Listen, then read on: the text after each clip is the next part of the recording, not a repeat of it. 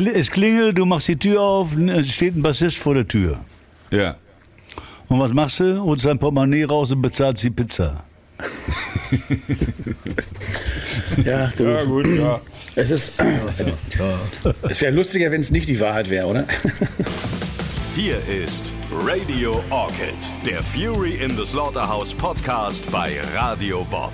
So, äh, dann sind wir ja schon mittendrin hier in Radio Orchid, dem Fury Podcast hier. Kai Wingenfelder ist wieder dabei, der Sänger von Fury in the Slaughterhouse. Jo. Christoph Stein-Schneider, Gitarre. Kommt ja gleich noch, ne? Moin, moin. So, und wir haben einen Gast heute dabei. Ja. Und ähm, den kenne ich natürlich auch schon sehr gut. Den kenne ich schon, solange ich eigentlich denken kann, solange ich Musik höre. Und ich freue mich da sehr drauf und ich bin auch ein bisschen aufgeregt. Ähm, ja, wen habt ihr denn da Ja, mitgebracht? aber so alt bin ich ja auch schon. Ja, äh, wen habt ihr mitgebracht, Christoph? Er kommt ja so ein bisschen aus Ja. deiner Ecke, ne? Ja, Steffi Stefan, der großartige äh, Bassist, Gründer des Panikorchesters. Wahrscheinlich, eigentlich bist du schon Bürgermeister in Münster auch mittlerweile, Steffi? Äh, nein, auch keine Ambitionen, du, tut mir leid. Alles, aber keine Politik, bitte nicht. Ja, ne? Gib mir auch, ja, genau. Steffi, sehr schön, dass du da bist. Ich freue mich ganz besonders. Und ähm, ja, wir wollen ein bisschen sprechen heute ähm, über die Verbindung natürlich erstmal, über die Musik, über das Panikorchester, über all deine anderen Projekte, denn da gibt's ja Verbindung tatsächlich zu Fury in the Slaughterhouse und äh, das läuft dann über Christoph, ne? Ja, genau. Wir hatten, ich hatte das Vergnügen mit Jürgen Zöller zusammen, unserem alten Kollegen von Schlagzeuger von BAP, ähm, dass wir zusammen auf Tour waren mit Zöller und Konsorten. Steffi hat Bass gespielt, hat das Auto besorgt und wir waren, wie viele Gigs haben wir gemacht? Zehn, zehn Gigs oder wie viel haben wir gemacht? Ja, ne? Nee, ich glaube, es waren sogar mehr. Oder waren ich glaube, es mehr? waren sogar elf. Ja, ich weiß nicht. Auf jeden Fall. Aber wie kamt ihr denn zusammen tatsächlich? Äh, ja, das ist so, Jürgen hat mich einfach angerufen. Jürgen hat gesagt, ich mache da eine Platte, ich habe eine Biografie geschrieben und die hat jemand vertont äh, und äh, hast du Bock da Bass zu spielen? Und grundsätzlich Bass spielen habe ich ja Bock drauf. Und da das eine Bandgeschichte ist, äh, ich kannte Christoph, äh, das war eine gute, äh, gute Referenz und ich kannte äh, den halt Jürgen Zöller. Und habe gedacht, da kannst du wohl mit zusammen spielen. Und dann haben wir das äh, gemacht. Das war eine schöne Zeit in Bremen. Und dann anschließend haben wir auch noch eine Tour gemacht und das ist natürlich so dann bitter gewesen, weil so bekannt ist Jürgen Zöller als Jürgen Zöller und Konsorten. Dann doch nicht, leider nicht. Also es waren ganz Ja. wenig Leute da. Es war eine große Überraschung für mich einfach zu sehen und Udo kam dann hinterher, mein Kumpel kam ins Logo in Hamburg, werde ich nie vergessen, waren drei Leute und Udo kam mit seiner Entourage mit acht Leuten und so, sagt, warum nennst du das nicht Steffi und Freunde, da sind wir ein paar Leute gekommen. Ja, Ich kann mich beim, in, bei, in Bremen bei dem Konzert erinnern, dass ich dann so durch die, äh, durch die Foren geguckt habe, gesagt, pass mal auf, ganz egal, ich gehe da jetzt raus und begrüße jeden persönlich. Das ist doch gut. Leute haben sich gefreut. Ja, das ist Kannst erinnern, Christoph? ja, ja. Aber es war, dafür, trotzdem war es tolle Konzerte, fand ich. Also ich meine, das war, Ja, Momentchen, da, da, da, ich spiele ja sowieso 50 Prozent für mich und 50 Prozent für die Leute. ja genau. Und je weniger Leute, desto mehr kann ich für mich spielen. Aber das hört man ja immer von allen Musikern, die sagen, ne, es ist egal, wie viele da sind. So. Und, und selbst bei den großen Bands hat es mal irgendwie durch irgendwelche unglücklichen Zufälle oder so Auftritte gegeben vor zehn Leuten oder so. Ähm, ist das tatsächlich so, dass das, äh, ich glaube, Ingo hat das auch erzählt, ne, von den Donuts, als er bei uns war, ähm, dass das keinen Unterschied macht von, der, von dem Engagement auf der Bühne, ob da jetzt drei Nein, stehen oder das- 3000? Guck mal, ist es ziemlich einfach. Wenn du, du hast eigentlich Kontakt, also ich habe ungefähr Kontakt in, beim am Konzert so oh, mit zehn Leuten vielleicht. Intensiven Kontakt. Das heißt, ich, die sehe ich vorne, da merke ich, wie die reagieren. Wenn die nicht reagieren, kann auch schon mal sein, dass ich mir einen ausgucke und gucke da so lange hin, äh, bis der irgendwann mal reagiert. Das ist, da kann man so einen Sport draus machen. Ja. Aber mehr Möglichkeiten, mit zu Leuten Kontakt zu, zu haben während eines Konzerts hast du eigentlich nicht sind so die Dingspunkte. Also spielst du für die und spielst für den Rest. Die sind auch da. Die geben dir, das muss ich eigentlich sagen, schon so einen Kick, so eine Form von Energie, äh, kommt doch von vielen Leuten, wenn das viele Leute sind. Äh, wobei das eigentlich egal ist, ob das jetzt ab 500 legalisiert sich das, glaube ich. Ja, glaube ich auch. Aber bei mir ist das immer so, wenn ich dann äh, da stehe, dann wir haben ja auch so Konzerte gespielt, so mit einem in Wien, der hinter, hinter der Säule stand, ja, wo wir uns gedacht haben, da ist gar keiner da, ja. Aber dann hat er dann irgendwann so Kuckuck. Dann habe ich ihm auch gesagt, wir spielen jetzt drei Songs oder vier Songs und dann gehen wir an die Theke und trinken noch eins zusammen. Haben wir dann auch gemacht, war nett. Aber wenn wenig Leute da sind, kann das manchmal ein besseres Konzert werden, als wenn die Bude voll ist. Ja? Wenn du, so, weißt du, hast ja so 20 Leute da und und die sind dann aber auch wirklich da, ja. Und mit denen kannst du dich auch unterhalten. Also und, und dann wird das auf einmal so, dann kommt so ein Pulk, da musst du sie nur ranholen, da müssen sie sich halt trauen, weil die kommen sich dann so ein bisschen allein vor in diesem Riesensaal. Aber wenn die dann mal vorne sind und dann spielst du so für die, dann haben sie das Gefühl, das ist jetzt exklusiv und das ist irgendwie besonders. Und das ist es dann auch. Und dann hast du so, ein, das ist wie, als würdest du im Wohnzimmer spielen. Und das finde ich auch total charmant, weil dann mhm. kriegt das so, ist, der ganze Druck ist weg, ja, weil Scheiß ist ja eher am Start und dann kannst du noch gut werden. Das wird's meistens eigentlich immer. Ich habe nie ein Konzert erlebt, was wir gespielt haben, wo wenig Leute waren das dann, was dann blöd war, sondern eigentlich waren die teilweise besser als, als äh, Konzerte, wo, wo die Bude rappelvoll war, aber nur manchmal. Aber das gab es auf alle Fälle und das finde ich spannend. Ich kann mich erinnern an, an ein Konzert, wo ich richtig sauer war. In Wien, äh, da war nicht ausverkauft. Und Udo hat die Leute, die nicht da waren, angemacht. Ja, das ist blöd. Ich glaube, da bin ich ein bisschen nicht bescheuert. Die Leute, die da sind, die können nun mal gar nichts dafür, dass nicht da ist. Äh, also das werde ich nie vergessen. Das fand ich total dämlich. Und eine ähnliche Situation habe ich mit Maffa allerdings auch erlebt. Der auch irgendwie, äh, ich finde das verkehrt, weil die Leute, die da sind, die haben es verdient. Mhm. Und die nicht da sind, äh, die haben Geld gespart. Ja, für die spielst du ja nicht. Aber ist ein Problem. Ja gut, aber es ist natürlich auch was anderes, ob man das so gezielt macht oder ob man denkt, es kommen tausend Leute und dann kommen nur zehn. Ne? Wenn man das vorher weiß und das drauf anlegt und jetzt wenn Ja, aber sagst, wir haben unheimlich Spaß. Wie gesagt, das ist bei Zöller war das so eine Situation. Ich ja. war das nicht gewohnt. Also jetzt ganz ehrlich, für mich persönlich war das eine völlig neue Geschichte, auf einmal da vor zwölf Leuten zu spielen.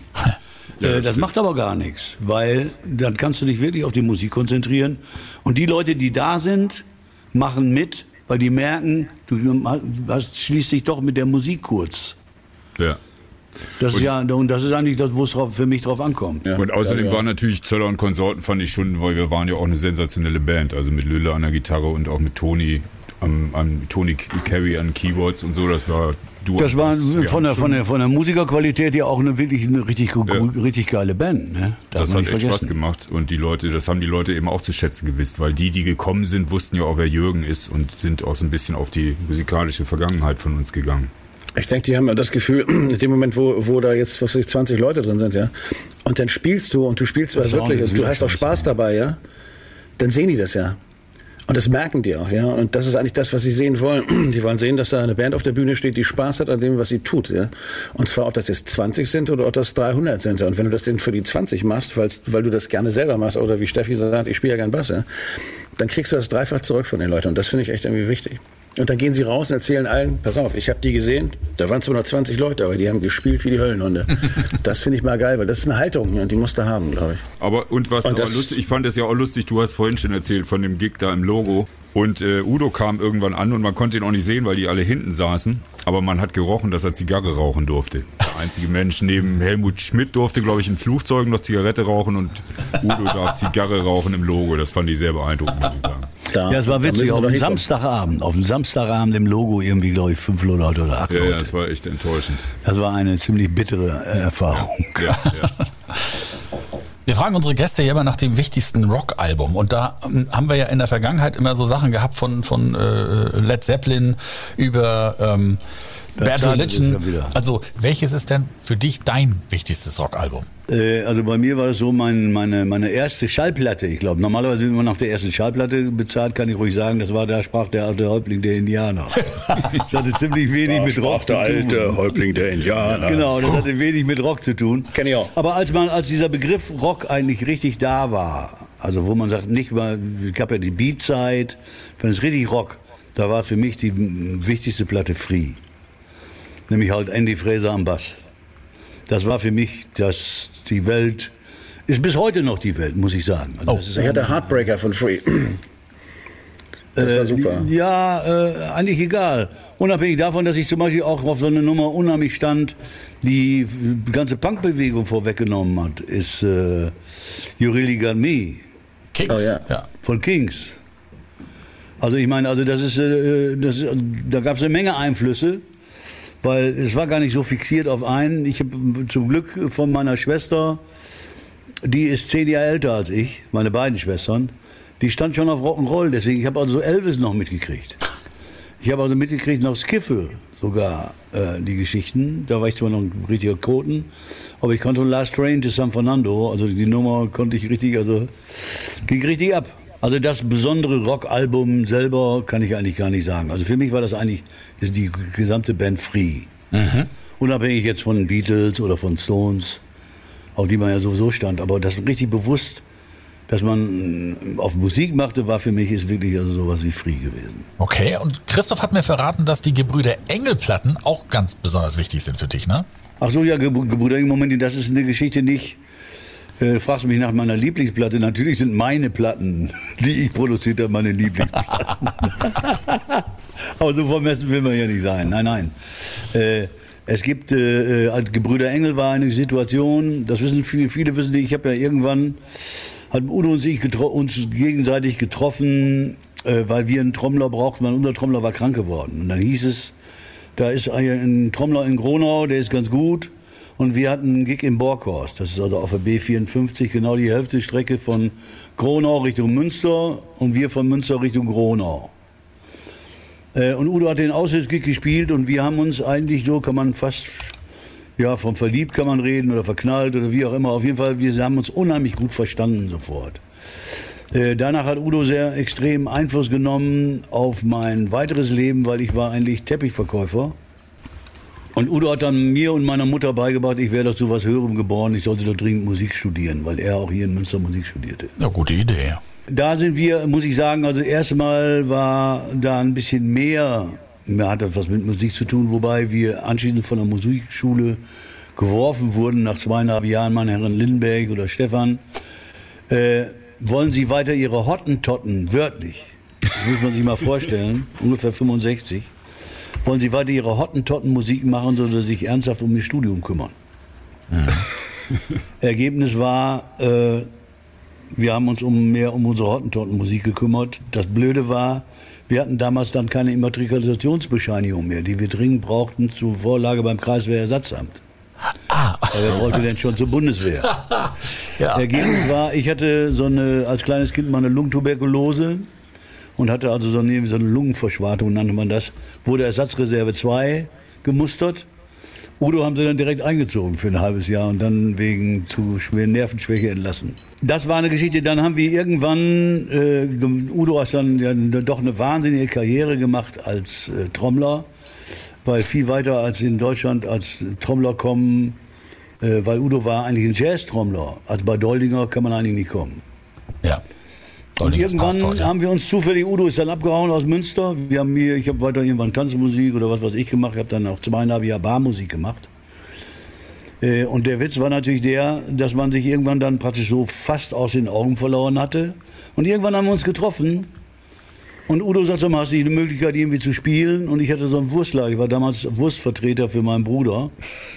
Und in dem Wurstlager, da ist auch der Schinkenruf entstanden, weil auf dem Wurstlager hatte ich so ein Schlagzeug stehen. Dann haben wir beide Bass und Schlagzeug in eine Session gemacht. Und Udo sagt sofort, sag mal, du musst bei Doldinger einsteigen. Und ich sage, Momentchen, ich bin hier Wurstverkäufer. Ich kann doch nicht jetzt einfach auch ganz unseriös äh, losmachen. Bin aber dann doch mit Udo nach München gefahren, mit seinem R4. Und äh, wir sind leider zwei Stunden zu spät gekommen. Da war schon Lothar Maid engagiert. Oh, Und dann haben wir beschlossen, wir machen die erste Platte. Dann haben wir die erste Platte Lindenberg gemacht, noch in Englisch.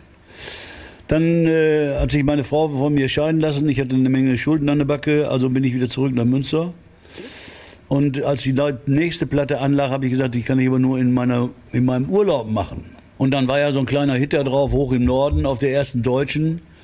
Äh, Und das heißt, man sollte dann auch eine Band gründen. Da habe ich aber gesagt, die Band, Momentchen, aber ich fange dann nicht nochmal wieder nach Hamburg. Ich bin ja einmal nach Hamburg gegangen, nach einem halben Jahr musste ich abbrechen. Bin dann äh, nach, äh, äh, wir haben praktisch das Panikorchester in Münster gegründet.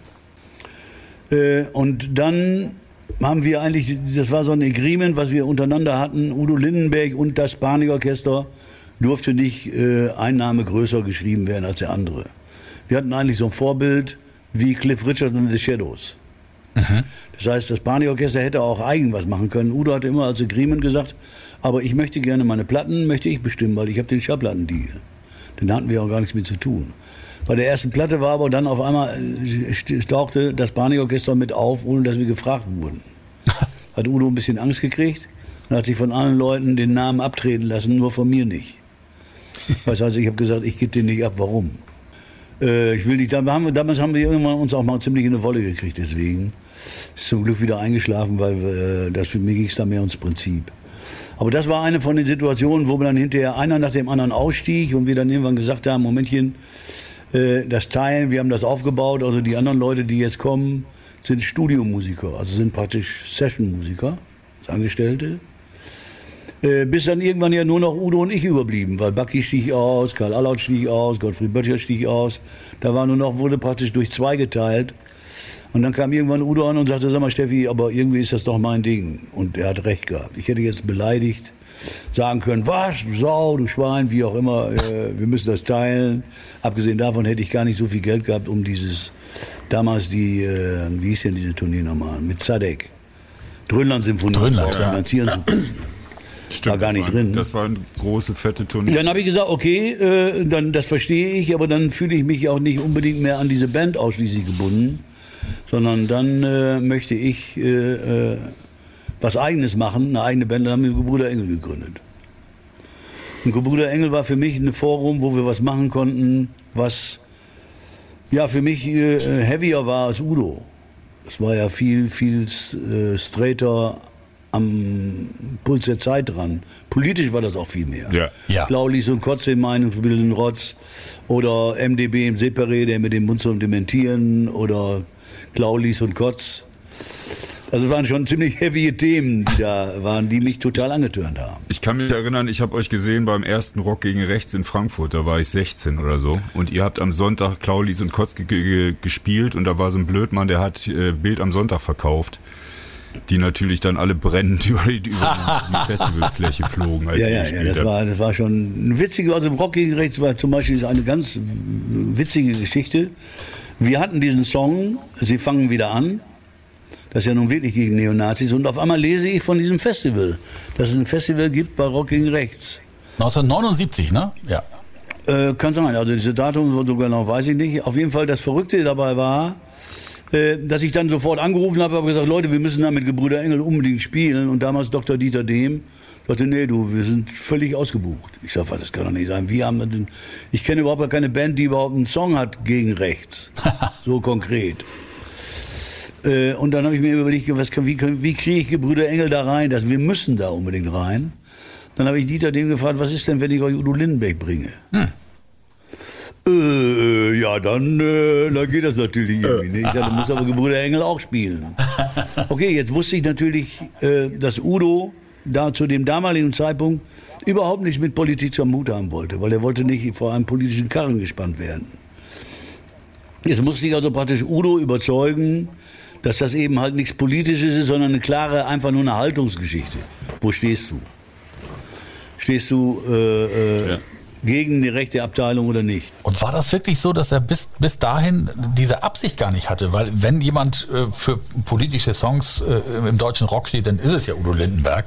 Ähm, Jetzt aber, aber nicht, du musst, brauchst ja einfach nur die Historie angucken. Ja, ja. Musst du nur die hintere ansehen bei, bei, bei Hoch im Norden äh, auf der LP oder auf der LP Lindenberg, da siehst du nicht einen einzigen politischen Song. Das, das, das du weiß ich nicht? genau. Aber war das auch gar nicht so, dass er wirklich auch gesagt hat, so, nee, da, das will ich gar nicht tatsächlich? Nein, er hatte, hatte immer Probleme, äh, über irgendetwas zu machen, wo er nicht total durchgeblickt hat. Ja. Das heißt also, das ist so, so, so dieses, dieses einfach so vage zu machen, du wirst ihn auch nicht in Talkshows sehen. Nee.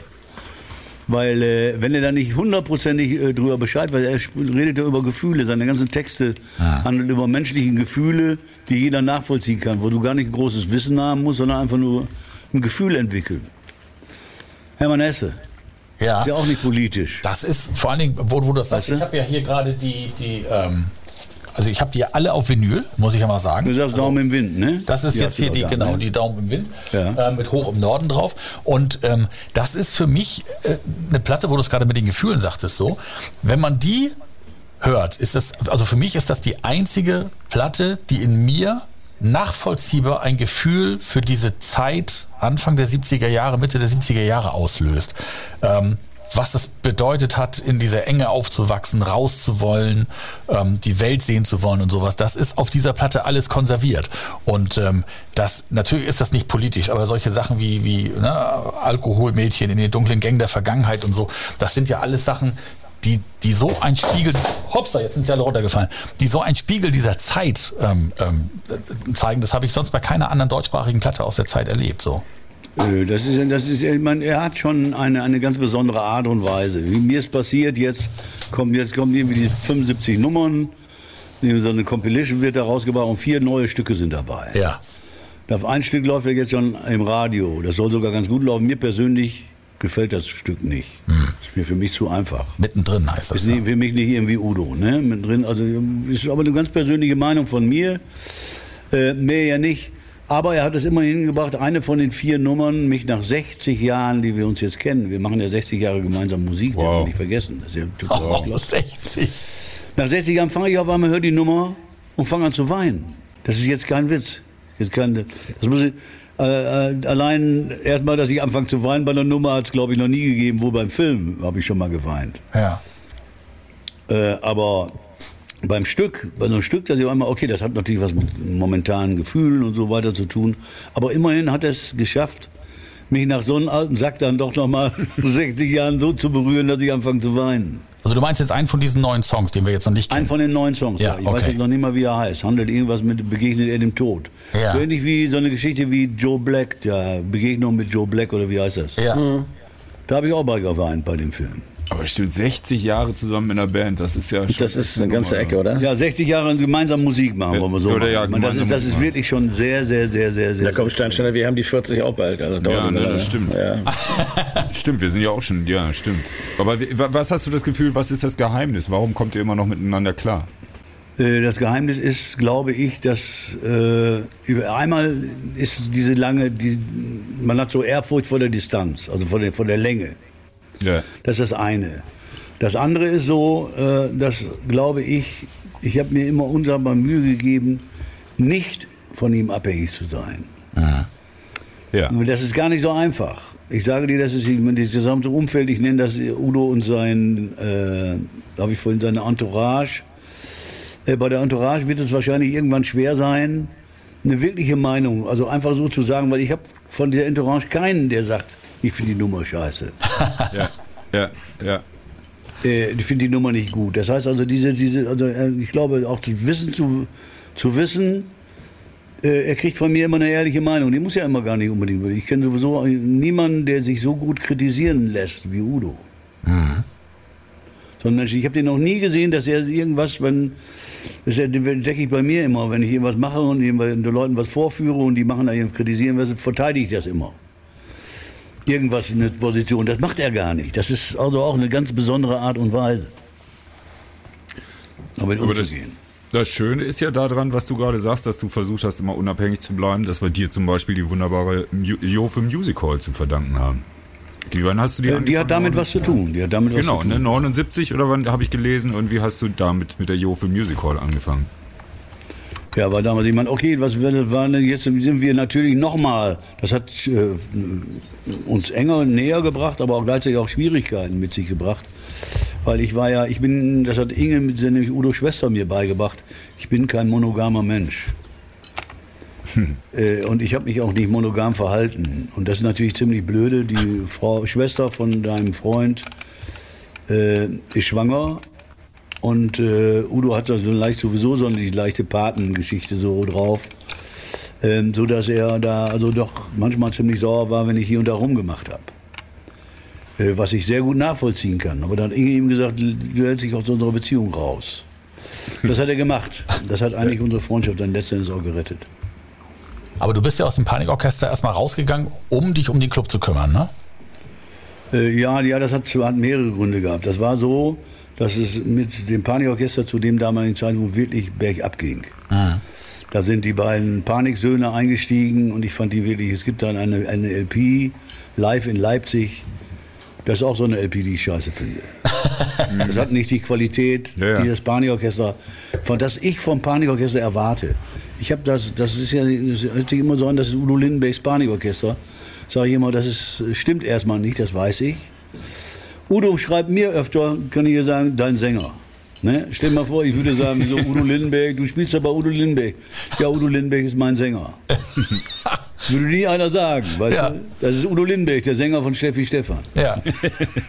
Oh, ich finde, das klingt doch ganz gut. Würde erstmal würde erst mal keiner sagen, nein, das muss ja auch gar nicht. Ich meine, das ist, aber wie gesagt, das ist, das ist eine mit von den Situationen, die sich da ergeben. Und äh, für mich war das so, die Qualität war nicht gegeben, da muss man dann auch aussteigen. Udo hat zu dem Zeitpunkt zu viel getrunken. Beim Maffei habe ich einfach zu viel Drogen genommen. Ich bin ja beim Maffei gleichzeitig auch ausgestiegen. Und ich habe da einfach, ich war zu breit, ich habe den Kick nicht mehr in der Musik gekriegt. Das ist das Gute, dass ich da äh, doch sensibel bin und dann äh, sagen kann, da muss ich was ändern. Ist dir das leicht gefallen damals, beides zu knicken und einfach was anderes zu machen? Sich, Ja. Zu, ja? Ja, insofern Kai, weil äh, das ist schwer nachzuvollziehen, aber das Jofel war jetzt mein Ding. Also man macht ja macht sein Ding ja einfach gerne, immer grundsätzlich. Das Panikorchester war auch mein Ding. Und es wird, da wird dann immer doch, man entfernt sich doch im Endeffekt dann doch mehr, immer mehr von so einer Situation, wenn das Udo übernimmt. Und was soll ich denn da groß kämpfen oder so groß machen? Ich habe da meinen Anspruch, ich bin ja sofort, als ich nämlich weg war, ist es ja auch nicht besser geworden. Sondern ganz im Gegenteil. Mit dem Panikorchester meinst du? Ja. Ja. Stimmt, da gab es eine schlechte Zeit. Ja, aber es war doch immer auch Panikorchester. Ihr, ihr habt ja früher auch die Platten zusammen aufgenommen. Das hat ja dann irgendwann auch aufgehört, ne? Ihr habt ja dann auch bei den, bei den Das war MTV ganz früh, also das, das, ganz früh, das war, das habe ich ja gesagt, zu den Ursprüngen gehörte, zu den Aussagen ganz klar, als wir das Panikorchester gegründet haben, Udo hat den Schallplattendeal, Udo bestimmt die Schallplatten, live haben wir eine Band, Udo Ja. Lindenberg und das Panikorchester. Dass das sofort äh, der Name Lindenberg größer geschrieben wurde als das Panikorchester, war eigentlich nicht unseres Agreements. Aber du kannst ja sowieso nichts dafür, weil Nee. du liest auch andauernd äh, Udo Lindenbergs Panikorchester. Mich Ja. kann das eigentlich fast nerven, weil es stimmt nicht. Sondern es heißt Udo Lindenberg und das Panikorchester. Ja. Äh, aber so ist dann Sprachgebrauch und man lohnt sich, lohnt sich ja gar nicht dagegen. Gegen, das ist ja Quatsch. Man weiß ja, man weiß ja, was so gemeint ist. Na, aber es gibt ja Platten, die heißen Udo Lindenberg und das Panikorchester und dann gibt es Udo Lindenberg-Platten. Ähm, Ja. Und wart immer, wenn das Panikorchester draufsteht, dann wart ihr auch an den Plattenaufnahmen beteiligt. Ansonsten hat er sich andere Leute Platten. gesucht, ne? Also äh, ich war an den ersten drei LPs, glaube ich, beteiligt und an den, die, die ich produziert habe, die Live-LPs, die ersten vier oder Ja, fünf genau. LPs habe ich produziert. Nein, es war eine Sessionplatte, war ein Sessionmusiker. Auch wenn Panikorchester auf der Plattenhülle stand. Ja, äh, das, da haben wir uns irgendwann, das wirst du jetzt auch nicht mehr sehen. sondern Da habe ich mich irgendwann mit Udo ziemlich in der Wolle gehabt. Äh, als es da um Verträge ging äh, bei einer Tournee und wir wurde, das war, das hatte mit Udo gar nichts zu tun, sondern das macht ja ein Rechtsanwalt. Und mit dem Rechtsanwalt habe ich mich doch in eine Wolle gekriegt, indem ich ihm geschrieben habe, ist ja wohl eine Frechheit, das unter dem Namen Panikorchester mitzuverkaufen und mir dann anschließend bei einer ausverkauften Tournee weniger Geld anzubieten. Äh, seitdem siehst du den Namen Panikorchester nicht mehr auf Plakaten. Ach Das so. habe ich mindestens erreicht. Das war nicht das, was ich wollte.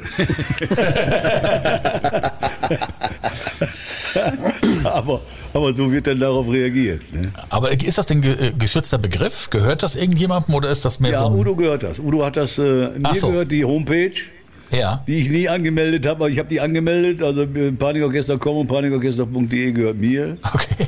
Seit ungefähr acht Jahren oder zehn Jahren. Ich glaube aber, Udo hat das irgendwann selber schon angemeldet, seit 20 Jahren. Da haben wir uns mal, wir haben uns da eine Wolle gekriegt, weil wir, wir sind einfach, wir lassen jetzt diese beiden Meinungen stehen. Wer hat den Namen Panikorchester erfunden?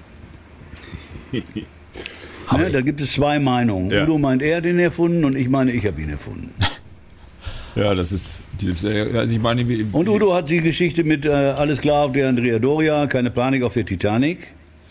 Und ich weiß genau, dass wir hier gespielt haben im Korbinghaus Emstetten und ich sah auf einmal überall Panik beleuchtet und habe gesagt, Momentchen, das ist ja geil, in allen Sälen sofort unser Bandname, lass Panikorchester nehmen. ja, Also das, stimmt, super. das Name. war meine, meine Geschichte. Also gibt es zwei Geschichten und ich finde, der gehörte, genehmte Zuschauer soll sich das Beste raussuchen. Das ist, ich meine, wir sind ja jetzt auch gerade wieder unterwegs und äh, erzählen auch Geschichten über die Alter, also wenn Kai und ich da unterwegs sind. Und man fängt an, eine Geschichte zu erzählen und es gibt immer zwei Versionen, mindestens von den Geschichten. Wenn drei Leute am Tisch sitzen, hast du drei Versionen von den Geschichten. Das finde ich schon sehr spannend immer. Ja, ich habe verrückt, weil bei meiner Biografie, bei dem Buch, sind unheimlich viele Leute, die ich dem, dem, dem, dem, dem äh, Schreiber Willi Kakoska damals äh, Adressen gegeben habe und habe gesagt, mit denen kannst du dich unterhalten und so. Und da kamen dann irgendwelche Schlüsselsituationen für die raus, an die ich mich gar nicht erinnern konnte. Ja, aber wir Also das, das ist so, das ist also völlig Ja, ja. subjektiv, die, die Ja. Wichtigkeit. Aber das macht es aber auch spannend. Also wir saßen neulich in einem Hotel, war mit T.S. Uhlmann und, äh, und Rainer Ott, das ist der Chef von Hotel Van Cleef, von dem Label von T.S. Uhlmann und Ketka. Und der meinte, wir müssten mal unbedingt wieder ein Fury-Buch schreiben. Und das müsste so sein, dass jeder seine Geschichte erzählt und er kriegt immer im Namen eine andere Farbe. Weil wir, bei uns ist es ja genauso, weißt du, wie Christoph gerade gesagt hat. Der eine sagt dann, ja, und dann war das 72 und das war ganz blöd. Und dann kommt der nächste und sagt, nee, nee, nee, pass auf, das war 71, aber das war eigentlich so und so und so. Und dann kommt der dritte und das müsste man dann immer mit Farben machen. So müsste das ganze Buch sein. Das ganze Buch müsste daraus bestehen, dass Leute immer verschiedene Versionen von den Geschichten erzählen. Und meinte, das wäre spannend, das solltet ihr mal machen. Im Grunde genommen hat so. er recht. Das ist, das ist so. Pass auf, wie verrückt, also schön, was du da gerade erzählst, eine ganz schöne Geschichte ist. Wie gesagt, ich habe auf einmal bin angefangen zu weinen bei dieser Nummer von Udo mit dem Tod. Und irgendwie eine Stunde später mit Carola. Carola Kretschmer telefonieren wir und ich erzähle Carola, ich sage, Carola, das kannst du dir gar nicht vorstellen. Ich hörte die Nummer, die Nummer da von dem Tod und fange original an zu weinen. Und sie fing an zu lachen. Das ist doch genau wie die Geschichte von dem Comic. Ich sag, wie, was für ein Comic? Es gibt so einen Panik-Comic, den wir auch alle haben, den ich aber gar nicht richtig reingeguckt habe. Und original, ich habe den dann gesucht und gefunden und dann gibt es so eine Geschichte mit dem Tod. Und deswegen, also für sie war das ganz anders. Also kannst du mal sehen, wie verrückt, wie verschieden diese Wahrnehmung ist. Du kannst jetzt mal ganz ehrlich, das, die Wahrnehmung ist ja sogar beim Konzert verschieden. Der, Kann Unbedingt. ja sein, dass irgendeiner auf einmal sagt, Unbedingt. hier kommen vier Leute, auch das, das ist unterschiedlich. Du hast einen total geilen Gig und bist runter und irgendeiner sagt dir auf einmal, scheiße, nee, fand ich, fand ich nicht so gut. Wir waren in Wien, da waren zwölf Leute, das Konzert war scheiße. Und dann kommt mein Bruder und sagt, nee, nee, pass auf, das war gar nicht, das war Salzburg, ja. Und da waren schon 300 und eigentlich war es gar nicht so schlecht, ja. Das sind so diese Varianten. Also, wenn du, wenn du so, so Erlebnisse aus der Vergangenheit hast, ja, die, die bei, die bei Christoph sind die A und bei mir sind die B und mein Bruder sagt, nee, nee, gar nichts davon, das war C, ja. Und dann wird's, glaub, Ja, dann ja, wird's, glaube ich, ja. spannend, ja. Weil ich meine, wenn du so lange unterwegs bist, also wie wir sind ja jetzt auch fast wie 35 Jahre unterwegs, ähm, da merkst du dann schon irgendwie, dass da irgendwas, äh, manche Sachen bleiben definitiv hängen, auch bei allen gleich, weil das waren so einschneidende Ja. Dinge und andere hat jeder für sich irgendwie anders erlebt. So, so Dinge, die da so passiert sind auf der Straße oder so. Das ist immer total lustig. Weil wir erzählen dann Stories irgendwie im Podcast und dann kommt mein Bruder und sagt, ja, ist ganz schön, der Podcast war sehr unterhaltsam, aber pass mal auf, das stimmt doch so nicht. Und das stimmt so auch nicht. Nee, und das, das war doch total anders, ja. Und das ist das Spannende irgendwie, weil irgendwann hast du dann mal drei Seiten voll mit irgendwelchem Kram und hast drei verschiedene Variationen von der Geschichte. Also wie so ein Film, wo du immer umschalten kannst. Geschichte B, Ende C, Ende D. Ja, Wo du es gerade Das sagst, ist- wie schafft man es denn, so eine Bandgeschichte mit so viel Meinung dann äh, kompromissmäßig in einen Film zu packen, wie das ja bei euch war? Welchen Film meinst du? Ich meine doch den Udo Lindenberg-Film, Herrgott Das ist nochmal. aber den Udo Lindenberg-Film. Ah, Ach, du meinst gesehen. mich jetzt? Du Ja, meinst, natürlich. Du hast jetzt mit mir gesprochen. Also, Ja, ja, ja, ja, ja, ja. Du, ich, ich muss dir ganz ehrlich sagen, also ich äh, bin, fühlte mich extrem geschmeichelt, als ich das Drehbuch gesehen habe, dass ich da überhaupt so eine große Rolle spielen würde. Ja. Weil eigentlich ist das ja eine Udo-Geschichte und dann hat hinterher die Leute mir erzählt, ja, das ist zentral, wie auch jetzt so ein Interview zu seinem 75. Geburtstag, was für eine zentrale Rolle ich eigentlich da spiele. Ich persönlich nehme mich da gar nicht so ernst Echt nicht? äh, oder so wichtig. Nee, ich habe da nicht wirklich nicht so viel Probleme mit. aber ich finde, Äh, das, sondern ich meine, ich fühle, ich freue mich. Ich habe mich darüber gefreut, finde das, finde das, finde das toll. Äh, das Einzige, was ich schade finde, ist nun mal eben in dem Film, weil, aber da, das, ich weiß, dass Udo nicht auf Münster steht. da kann ich aber nichts für. Das wir aber das Panikorchester haben wir in Münster gegründet. Das Anfang, das Original. Es gibt eine schöne, eine schöne Geschichte, kann ich noch erzählen. Sehr witzige Geschichte. Und zwar, als ich wieder eingestiegen bin. Also ich wurde dann nach den sieben Jahren zu Udos äh, 60. Geburtstag, habe ich gesagt, okay, ich steige da wieder ein. Und Udo sagte, sag mal, und ich habe dann, ich habe gesagt, ich stelle aber Bedingungen. Bedingungen, du trinkst nicht mehr. Bedingung ist, ich hole die Band wieder zusammen. Wie, du kriegst die Band wieder zusammen? Ich sage, natürlich krieg ich die Band. Ich sage, ähnlich wie Blues Brothers. ich krieg wieder, wirklich so ungefähr. Das ist wirklich sehr, sehr, sehr, sehr äh, ähnlich. Ich sage, Bertram, Karl, Hannes, äh, Pa- ähm, John Jack und Hendrik Schaper. Das ist für mich die, das war die beste, für mich immer noch die beste Panikband, die wir hatten. Die kriege ich wieder zusammen. Und dann kam jetzt die Geschichte ein, Udo sagt dann, geil, geil, wenn du das wirklich hinkriegst, dann können wir ja sagen, und das Original Panikorchester. Ich sage, Momentchen, das können wir nicht machen. Original Panikorchester ist das nicht. Das Original Panikorchester war Karl Allaut, Ja. Peter Backhausen, Gottfried Böttcher, Udo Lindenberg und ich. Und ich habe gesagt, wir müssen uns da was ausdenken, weil es ist ja nicht verkehrt. Wir müssen so ein Synonym uns ausdenken für Original. Da bin ich drauf gekommen, war meine Idee, wir nennen das legendär. Hat ja sowas ähnliches. ne, wie Original. Super. Ja, prima, wir nennen das legendäre, das legendäre Panikorchester. Was passiert? Auch im Logo. Ich bin in Hamburg im Logo, wir gastieren in Hamburg. Karl Allaut kommt rein. Sag mal, Steffi, ich habe mir schon überlegt, ob ich da nicht zum Rechtsanwalt gehe mit Gottfried. Ich sag, wie, wie, wie, wie, was ist das denn? Ja, da auf den Plakaten Original Panikorchester. Ich sag, Moment, Karl, das steht da gar nicht. Was habe ich doch gelesen? Ich sag, nee, Karl, steht da nicht. Und wir raus aus dem Logo, auf das Plakat gucken, das ist. Ich sag, genau, ich habe da nämlich vorher dran gedacht. Man kann das nicht Original nennen, wir nennen das, steht nämlich auch legendär. Ja, stimmt. Also kannst mal sehen, wie, wie so Assoziationen laufen. Ne? Ja, ja, und wie man auch Ziemlich Wahrheit oder Realität wahrnimmt, so wie man es wahrnehmen will, ne? Ja, genau, das meine ich. Wie man das wahrnehmen will. Wirklich. Ja, Man ja. muss einfach also vordenken, weißt Ja, du? ja, ja. Ich hatte allerdings auch schon den zweiten Gitarristen bei mir im Auto, als ich wusste, dass Karl jetzt irgendwann aussteigt, der ist hier in der Pause ausgestiegen. In München, ne? Hat uns in München in der Pause hängen lassen und dachte, das wäre der Was? große Skandal. Oh. Ja, Und Steffi hat der Helmut Frank aber schon aus Hamburg mitgebracht für die zweite Hälfte. Siehst du, du, bist auch ein großartiger Organisator. Ich meine, oh, cool. Ja, schon, schon, das war sehr, sehr witzig. Der wollte uns original richtig da einen reintun. Hat nicht geklappt. Karl Allauten hat nicht geklappt. Ne? Nee. Ich meine, klar, der gefehlt, ein hervorragender Gitarrist, ein unsagbar guter Gitarrist, Karl. Aber in der Pause aussteigen ist ja auch ein bisschen special, oder? Na, Das finde ich schon, das finde ich schon echt Wichser. strange. Also. Wichser. Also, Ja, finde ich auch. Würde ich dann auch sofort Wichser. unterschreiben.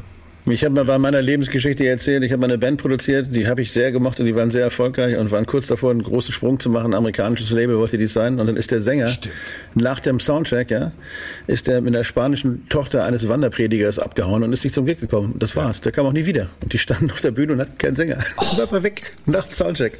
Ja, Das ich, geil, für oder? mich ist so wenig Empathie. Es gibt manche Leute. So, Karl, Karl ist leider so ein Typ. Ähm, was mich mal interessieren würde, ist, äh, es gab ja innerhalb der Band äh, auch immer diese, diese ganzen Aus, Auf und Auf und Abs. Du hast es ja gerade schon erzählt so. Und ich habe mal eine Dokumentation gesehen, ähm, schon ein bisschen älter. Da ging es halt auch um die schwierige Zeit in den 90ern. Und da hast du, Steffi, ähm, gesagt, ihr wart auf Tour und ihr wusstet gar nicht, ob ihr am nächsten Tag noch spielen könnt, weil ihr nicht wusstet, ob Udo den nächsten Tag noch überlebt. So. Ähm, wie kann man denn so eine Unternehmung auf die, auf die Bahn bringen? Wie kann man denn überhaupt eine Band noch zusammenhalten, wenn es solche Probleme gibt und wenn das so riskant ist, das Ganze? Das macht doch weder Spaß, noch ist es am, am Ende irgendwas, wo man mit zufrieden sein kann. Wie funktioniert sowas? Das habe ich mich immer schon gefragt, wenn so, wenn so schwierige Bandkonstellationen, wie man das aufrechterhalten kann. Äh, Da musst du einfach doch dir erstmal sehr viel Mühe geben. Musst allerdings, ich weiß auch genau, wo das war. Das war zu dem Zeitpunkt, wo das zweite Mal von Udo mit indiziert Rock gegen Rechts gab, als Tournee. Mit äh, ein paar anderen Musikern auch dabei. Und da hat Udo so viel gesoffen, okay, er hat richtig Angst gehabt, er ist da mit einer schutzsicheren Weste rumgelaufen. Äh, also er hat sich da praktisch also richtig also vor Angst in die Hose geschissen auch. Und hat dabei gesoffen, wie ein, dass es nicht mehr ging. Und Ja. ich bin irgendwann total, in Hamburg bin ich ausgeklingt, weil für mich ist das dann Verrat an Rock gegen Rechts. Äh, war so. Und er war eigentlich eine Hilfe. Man kann, ich hab, da- man kann da Verständnis für aufbringen für die Situation. Gleichzeitig geht das nicht. Dass ich gesagt habe, okay, wir haben das angekündigt, wenn Udo nicht spielt. Wir haben einen Soundcheck gemacht, wo ich die Nummern gesungen habe. Dass ich gesagt habe, also ich bei Rock gegen Rechts, dann machen wir das eben vom Panikorchester, fürs Panikorchester. Dann brauchen wir eben den Sänger nicht, weil wenn er nicht kann. Ja. Und das war ziemlich, ich habe so ein Video, ich habe alle Kameradinger ein, in Hamburg eingesammelt, weil da waren so peinliche Nummern. Einzige, die einzige Kopie der von diesem peinlichen Dasein habe ich den ganzen Leuten die Dinger sogar abgekauft. Wollte ich gerade sagen, das alle das eingekauft. nicht oder? rauskam. Ja, habe ich eingekauft. Habe ich eingekauft. Ja, nein, das so- waren, waren bittere Geschichten, weil er wusste einfach nicht mehr hinten und vorne nicht mehr, was los war. Ja, ja, ich habe ihn gesehen äh, beim Konzert, da hat er in die leere Hand gesungen, weil er das Mikro gar nicht in die Hand genommen hatte. Ähm, Das war die Tour mit den Prinzen zusammen und, und wo die ganzen Doppelgänger auch dabei waren, um dann halt zur Not mal einzuspringen und so. Das war aber die Zeit ohne mich. War das ohne das war dich? Die ganz, das, war die, ganz- das war die ganz schlimme Zeit ohne mich. Das war doch die Tournee, die letzte Tournee, äh, bevor ich wieder eingestiegen Ah, bin. okay. Irgendwie von, von 20 Gigs oder von 25 Gigs sind, glaube ich, nur 12 gespielt worden oder 13 oder so. Äh, nein, pass auf, das ist so, dass- ich meine, wir waren ja immer, und ich auch, wir waren immer keine Kostverächter. ja. Äh, nur, und ich habe das einfach nur das Richtige, ich habe nicht weniger getrunken wie Udo, ich habe das große Glück, dass ich kein Suchtpotenzial habe. Ja, ne? Das, Da bin ich dem lieben Gott dankbar. Ich kann da nichts für, Ja. das habe ich weder trainiert noch sonst was, sondern das ist eine genetische Geschichte, die ist bei mir verankert. Bei ihm ist es genau anders verankert. Er hat das zum Glück jetzt alles wieder richtig im Griff. Äh, Das ist die Voraussetzung, wenn ich ihm wirklich helfen kann, weil so ein, mit so einem Kram aufhören kannst du nur selber. ja. Du kannst nicht, ich kann nicht für ihn aufhören. Wenn ich das gekonnt hätte, hätte ich das garantiert gemacht. Geht aber nicht. Das ist eine Entscheidung, die er treffen muss und äh, er weiß dann auch über, also da, mindestens bei mir Entscheidungen, weil ich war zwischendurch beim, unter psychologischer Behandlung, weil mir ist das so nahe gegangen, das ist einfach grauenvoll, wenn jemand, der dir wirklich nahe steht, dein Freund, siehst du, wie der sich selbst verliert. Ja, da habe ich auch ein paar Freunde. Da kannst du dich irgendwann eigentlich nur umdrehen, wenn du Du kannst dich, das wollte ich gerade sagen, du kannst eigentlich nur sagen, Momentchen, jetzt muss ich auch an mich denken, dass Ja. ich nicht äh, äh, daran kaputt gehe, Aber wann ist der Zeitpunkt? Das weißt du ja immer nicht. wenn keine, keine Getränke mehr da sind. ja, genau, wenn nichts mehr überbleibt. Oder so, ja. Hier, sag mal, aber jetzt mal weg von, von dem Thema Udo, was natürlich sehr wichtig ist in deinem Leben. Aber ich habe das Gefühl, sowas wie die Jove Music Hall, das ist dir doch auch unglaublich wichtig, oder nicht? Ich meine, nicht umsonst betreibst Das du habe ich ja gerade zu, zu, zu Kai gesagt. Das ist so, dass mir, mir ist das total leicht gefallen, äh, da nicht mehr live aufzutreten, sondern im Studio zu arbeiten. Guck mal, ich habe John F. Kennedy, die Rockoper produziert. Ähm, ich habe den Laden, der Laden richtig nach vorne gebracht. Es ist richtig, richtig gelaufen. habe Begegnungen mit fantastischen Musikern gehabt. Miles Davis, Chick Corea, Herbie Hancock. Also richtig, richtige Größen, mit denen ich wirklich was zu tun habe. Bei einer Handsammlung habe ich da äh, äh, angefangen zu, äh, zu starten. Eine gute Idee. Ich habe mich praktisch um meine Sache gekümmert. Und meine Sache war mir in dem Augenblick so wichtig, dass ich das Musik machen. Ja, ich habe ja Musik gemacht, nur halt im Studio. Ja. Äh, und dieser Applaus, äh, wie gesagt, also da, äh, das ist für mich nicht ganz so wichtig. Ich habe da genügend Anerkennung gekriegt innerhalb des Jofels, äh, so dass ich wirklich sagen konnte, nee, nein, ich habe das, das nicht vermisst, sondern das Jofel ist mein Kind gewesen. Das macht jetzt mein Sohn. Äh, und da bin ich unheimlich froh darüber, dass er das macht, so dass es weiterleben kann. Weil ich jetzt mit 74 so als äh, Club oder äh, Diskothekenbetreiber, der dann morgens um halb sechs die Kasse zählt, lieber bitte nicht. ja, aber du bist jetzt wieder im Studio, ne? Du hast erzählt, ihr, ihr macht gerade äh, macht gerade Aufnahmen fertig. die Ich mache gerade, ja, wir haben 1998 habe ich mit äh, äh, Hannes so ein Musical komponiert, äh, Sarajevo Love, damals zur Sarajevo-Zeit, als in Jugoslawien der Krieg war. Und wir haben äh, das Ding sogar hier mit dem Ju- Jugendschaffarm von Münster in Sarajevo dann sogar aufgeführt. Und das heißt jetzt, ist jetzt 22 Jahre her oder 23 Jahre her und ich habe zufällige Kameraaufnahmen und auch Tonaufnahmen entdeckt und die fummeln wir zusammen, äh, dass ich da eventuell irgendwann mal einen kompletten Mitschnitt draus machen kann. Und zwar einen, den man sich auch wirklich anhören kann, der nicht einfach nur Kacke ist. Das ist natürlich unheimlich viel Arbeit, aber macht Spaß. Das hätte ich jetzt noch gefragt, so was, was jetzt so aktuell die Projekte sind, aber das ist jetzt eins davon und äh, dein Sohn betreibt den Club, was ja im Moment auch nicht funktioniert so richtig. Ähm, was, was, äh, was machst du in dieser Zeit? Also ich muss ganz ehrlich gestehen, äh, ich onaniere viel. Jawohl. Ja, und wenn es mit 74 Aber noch so gut geht. Zeitvertreib, meine ich. Äh, Freunde, das sind die. Tatsachen, die wir hören wollen. Ja. Nein, äh, äh, es ist so, man muss ja, ich bin unheimlich froh, dass ich die Sarajevo-Laffe praktisch mehr oder weniger gefunden habe. Weil ich glaube, man als Musiker, dass man irgendwelche Sachen, also ich war wenigstens immer jemand, der irgendwelche Sachen gefunden hat, die einen begeisterten. Ich habe nicht unbedingt gesucht, sondern die haben mich gefunden. Ja. Oder ich habe die gefunden, mehr so ein zufallsmäßig. Weil äh, es hat Tage gegeben, jetzt während der Pandemie, wo ich mir gesagt habe, morgens bin ich aufgewacht, warum stehst du überhaupt auf? Und das wird, macht, dir, macht dir, irgendwann macht einem das wirklich Klick und sagt, Momentchen, das geht doch nicht, das kannst du nicht machen. Und das ist doch wirklich scheiße. Ja. Weil, also, aber wirklich, also es ist so, dass man wirklich nicht wusste, was man machen sollte, weil war nicht, äh, okay, ich bin in den Garten gegangen und habe mir dann meinen Bandscheibenvorfall geholt. Scheiße. Scheiße. Aber man muss ja mal sagen, das ist Jofel, ja. Das ist ja eigentlich ein Legendenclub, ja. Also ich meine, ähm, Ja, gibt es auch schon 40 Jahre, das Jofe jetzt. Ja. In drei Ich- verschiedenen Locations, ne? Mittlerweile. Ja, ja, ja. Ja. also ich, haben, ich kenne das, auch das ein tolles Konzert mal gehabt, kann ich mich erinnern. Das hat gebrannt, die Bude. Und, und in den letzten Jahren, ich war mal im kleinen Jofel mit meinem Bruder, wir verkaufen ja nicht so viele Tickets irgendwie, aber das war immer schön, irgendwie, weil, weil es einfach so von der Lokalität ist es einfach ein super Laden, total cool ist- Merkt man, dass da ein Musiker drin hängt, der den gemacht hat. Ja. Das Und weil da stimmt's hoffen. einfach alles. Das will ich hoffen. Das ja, das ist schon, also ich, ich spiele was immer gerne. Zu tun Also mit super. Respekt auch, ne? Mit wirklichem Respekt, den man da den Musikern gegenüberbringt. Das Aber Münster hat ja eh eine ganz gute- gelernt auch. Münster hatte eh eine ganz gute musikalische Szene. Also wir kennen ja relativ viele Leute. Also Jan Löchel hat mit uns zusammengearbeitet. Wir haben gerade produziert da mit Vincent Sorg und die H-Blocks. Und das ist schon, schon, schon auch eine lustige Stadt. Aber für mich so ein bisschen vergleichbar mit der Art und Weise wie Hannover. Ja? Also alle Leute kennen Hamburg und alle Leute kennen Berlin und Köln. Und sie reden weniger über Hannover und Münster. Dabei kommen wirklich gute Sachen aus diesen beiden Städten. Und es war halt nie so, so, ein- so ein Brandherd, sondern es war immer so, wo man sein konnte und arbeiten konnte und wo Leute zusammengearbeitet haben und irgendwie was Großes entstanden ist. Hast du das Gefühl auch ein bisschen so? Ich meine, du kennst Hannover vielleicht nicht, aber kannst es für Münster Doch, ich kenne. Hannover und Hannover, ich war ja in Hannover, äh, Christoph ja auch da besucht. Ne? Das war mir so gut auch kann ich Hannover natürlich nicht.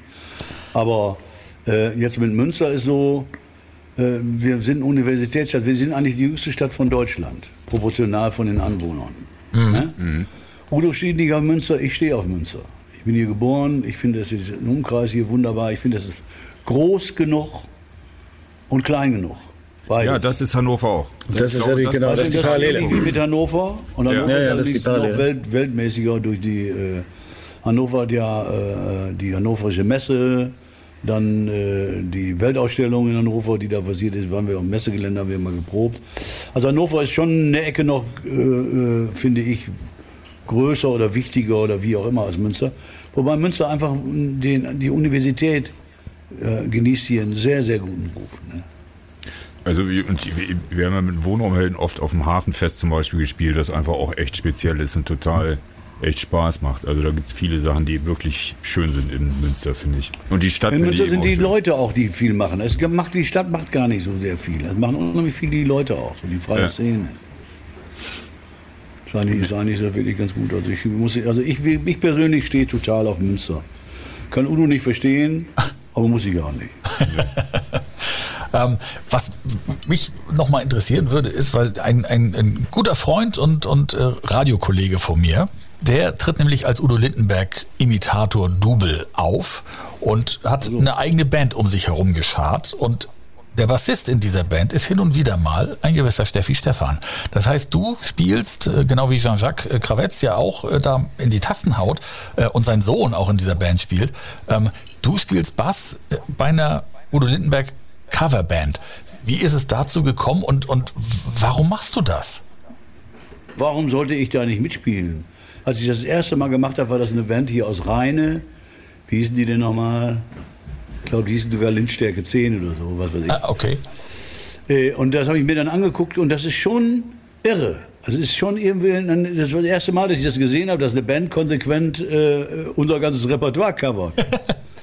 und wie die das dann machen und wie die sich Mühe geben, das ist einfach doch das ist ein hohen Respekt. Das ist auf der einen Seite ein schönes Kompliment. Äh, dann ist so, das ist sehr schön, weil ich äh, spiele dann nicht Bass, sondern ich spiele fast immer dann Gitarre. Ach so. Äh, weil ich stehe nicht drauf, dem Bassisten irgendwie da äh, einen Job zu klauen oder so. Du bist auch Abgesehen eigentlich- davon, ich spiele gerne Gitarre Du warst auch und dann kann ich auch mal singen. Du warst auch Früher früher war ich ja Gitarrist, Gitarrist. ne? Ja, genau. Früher war ich, ja, früher war ich Rhythmusgitarrist. Ja. Der Rhythmusknecht. Das heißt, du hast eigentlich mit der, mit der Rhythmusgitarre angefangen und bist dann auf Bass gewechselt? Ja, weil das Übliche, wie man das macht, äh, also ich bin unheimlich froh darüber. letztendlich das Bass, dass ich Bass gemacht habe, aber da war irgendwo der Bass krank oder ausgestiegen oder ich, ich weiß nicht mehr genau, was musste man auf einmal, heute auf morgen musste man da Bass spielen. Das ist so ähnlich wie Rainer Schumann bei uns zum Schlagzeug gekommen ist. vielleicht, vielleicht so ähnlich, was weiß ich, auf jeden Fall ist Der wollte eigentlich auch Gitarrist werden, aber dann, dann, den hatten sie schon. Dann brauchte man einen Schlagzeuger, ja, der Schlagzeug gespielt. Ja, ist ja nur eine Frage, wird es gut. Also ich bin sehr froh, dass ich im Endeffekt dann Bass gespielt habe, weißt du? Äh, Also, also praktisch Bassist geworden bin. Ich spiele aber wirklich unheimlich gerne Gitarre. Du hast mit wahnsinnig vielen Leuten gespielt. Ne? Ich habe mal irgendwie bei Wikipedia geguckt, da steht ja sonst nicht viel über dich drin. Aber was da steht, ist eine Liste von Namen, die es gefährlich in sich hat. Ähm, hast du mit denen das sind Recording-Sessions oder Touren oder was weiß ich? Harry Belafonte steht da und äh, Harry Belafonte Milva, Pretty Rocking- Things, Rocking, Stoppock. Rechts, Pretty Things waren bei uns eine Platte gemacht, mit Stoppock, da habe ich eine LP gemacht. Äh, Wahnsinn. Dann, ich habe fast alles mit allen. Milva ist jetzt gerade gestorben. Mit der Genau, Milva steht ja auch. Helen Schneider, Johnny Tame, Michael Chapman, alles Mögliche. Gott und die Welt. Also ich hab, es war, gab eine Zeit lang, also, wo ich sehr viel im Studio und so weiter gespielt habe, äh, was dann zwangsläufig irgendwann weniger geworden ist. Äh, aber äh, da sind schon eine ganze Menge illustre Leute dabei gewesen. Auch Leute, die also wirklich schon also von der Qualität her waren. Ich habe zum Beispiel, das steht da glaube ich nicht, ich habe gespielt mit Billy Cobham, ich habe gespielt also mit Trommlern. Ich spiele Ja. mit Marco Minnemann, ich habe gespielt mit, äh, äh, wie heißt er mal, Simon Phillip, der immer noch einer der besten war und einer der nettesten vor allen Dingen. Das ist ja für Ja, mich ist das viel, viel wichtiger. Stimmt, den ich auch mal getroffen. Äh, wie komme ich mit den, mit den Menschen, mit den Leuten menschlich aus? Nicht nur musikalisch, sondern menschlich. Ich weiß, dass ich eine Session gemacht habe mit Linda Ronstedt und mit Waddy Wachtel. Und was waren wir? Haben uns anschließend abends schön auf dem Hotelzimmer gesessen und haben schön, er hat mir gezeigt, wie man das unterm Glas raucht. äh, das ist also, weißt du, das ist also dann einfach viel äh, schönere, wenn menschliche Dinge, als einfach jetzt nur Musik machen, wenn man auf einmal ver- versteht die Menschen. Äh, die Vibes unter den, innerhalb einer Band, untereinander, das können einfach noch so gute Musiker sein. Wenn die Vibes nicht stimmen, wird das nie die Klasse erreichen, wie von denen, wo die Vibes stimmen Ja. wo die Wellen ineinander, äh, die Maschen ineinander verweben. Ja. Das ist, glaube ich, eine ganz wichtige Geschichte. Ich kann wirklich sagen, das ist das Tolle innerhalb des Panik-Orchesters, wir sind wirklich Freunde. Und das ist Ihr auch ungewöhnlich, weil im Grunde genommen ist das doch eine richtige, ganz normale Profiband. Man könnte auch sagen, wir sind Arbeitskollegen. Ja, aber ich glaube, du hast recht. Geht uns ja auch so. Wir hatten ja auch dieses Tief an weh und jetzt haben wir uns seit viereinhalb Jahren nicht mehr gestritten und haben eine Platte gemacht und diese Platte ist anders als alles, was wir davor gemacht haben, weil wir einfach dabei Spaß hatten und einfach gut miteinander klarkommen. Und das merkt man schon. bin Sehe ich bin auch ich so. von überzeugt. Ja, ja, Bin glaube ich. fest auch. von überzeugt, ich dass so. diese Vibes, letztendlich, das ist eben halt Musik. Musik ist halt eine Geschichte von Emotionen. Ich muss dich jetzt noch mal was fragen. Pass auf, Christoph und ich waren heute, wir sind ja gerade so auf Promoreise, weil unser Album ist ja jetzt rausgekommen am Freitag. Und dann waren wir heute bei so, einem, bei so einer Station, da mussten wir uns Videos angucken, ja. Also Videos von Bands, die heutzutage gerade einen Song veröffentlicht haben.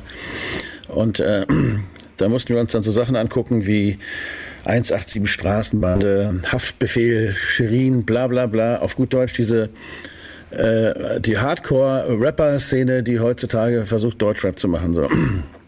Was hältst du von der, von der Entwicklung der deutschen Musik momentan?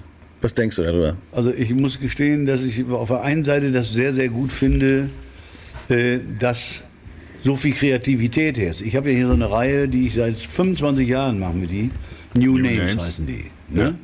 Die New Names-Reihe, das sind, das sind drei Bands. Früher wurde das, wurde das mit Kassette aufgenommen.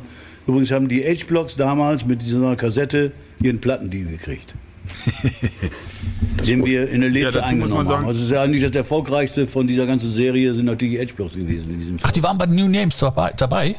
Die waren bei New Names dabei. Ach, da kommt das ich her, habe dann okay. Menschen Genau, von Tinte gehört, dass die gesagt haben, Tinte hat mir erzählt, Ja. mit der Kassette, die wir damals da bei euch in der Leze mitgenommen haben, das war ja dafür, äh, haben wir uns äh, bei einer Plattenfirma und haben den Deal gekriegt.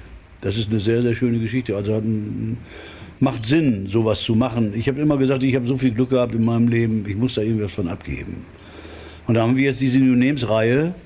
Und die New Names Reihe heute sind wir, leben wir natürlich nicht mehr im Kassettenalter, sondern heute lebt man im Alter von YouTube und wie auch immer.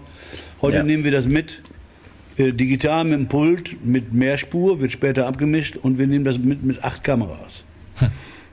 Aber kriegst du noch viel, wirklich viel mit, wie sich die Musikszene momentan so entwickelt? Also abgesehen von dem ganzen Streaming-Scheiß und so, jetzt rein Im Moment, musikalisch? im Moment also, jetzt anderthalb Jahre praktisch Pause. Bei Ja. den Ja. New Names habe ich das richtig mitgekriegt, ganz nah, muss man sagen. Wobei äh, da weniger diese Rapper-Geschichten da waren, muss ich gestehen, Ja. weil das waren fast alles Bandgeschichten. okay. Ja, das ist ein kleiner Unterschied. Leute, die irgendwo am Computer rumbastelten. Die machen aber ich leider nicht mal den Großteil aus. Ja. Also, ja, du hast ja wahnsinnig viele von diesen Rap-Geschichten momentan, die theoretisch die ganzen Singlecharts dominieren, ja, mit wahnsinnig viel Streams. Und du hast wahnsinnig viele deutsche Sachen, die so ein bisschen alle wie nach Mannheimer Schule klingen. Muss man halt so, hätte mich mal interessiert, was du davon hältst. Entwicklung. Hast ja schon so ein Ich kann- bisschen was ich kann- gesagt, zum Beispiel. nicht sagen. Ich finde es nur gut, dass äh, die Leute überhaupt kreativ sind, das heißt Texte Ja.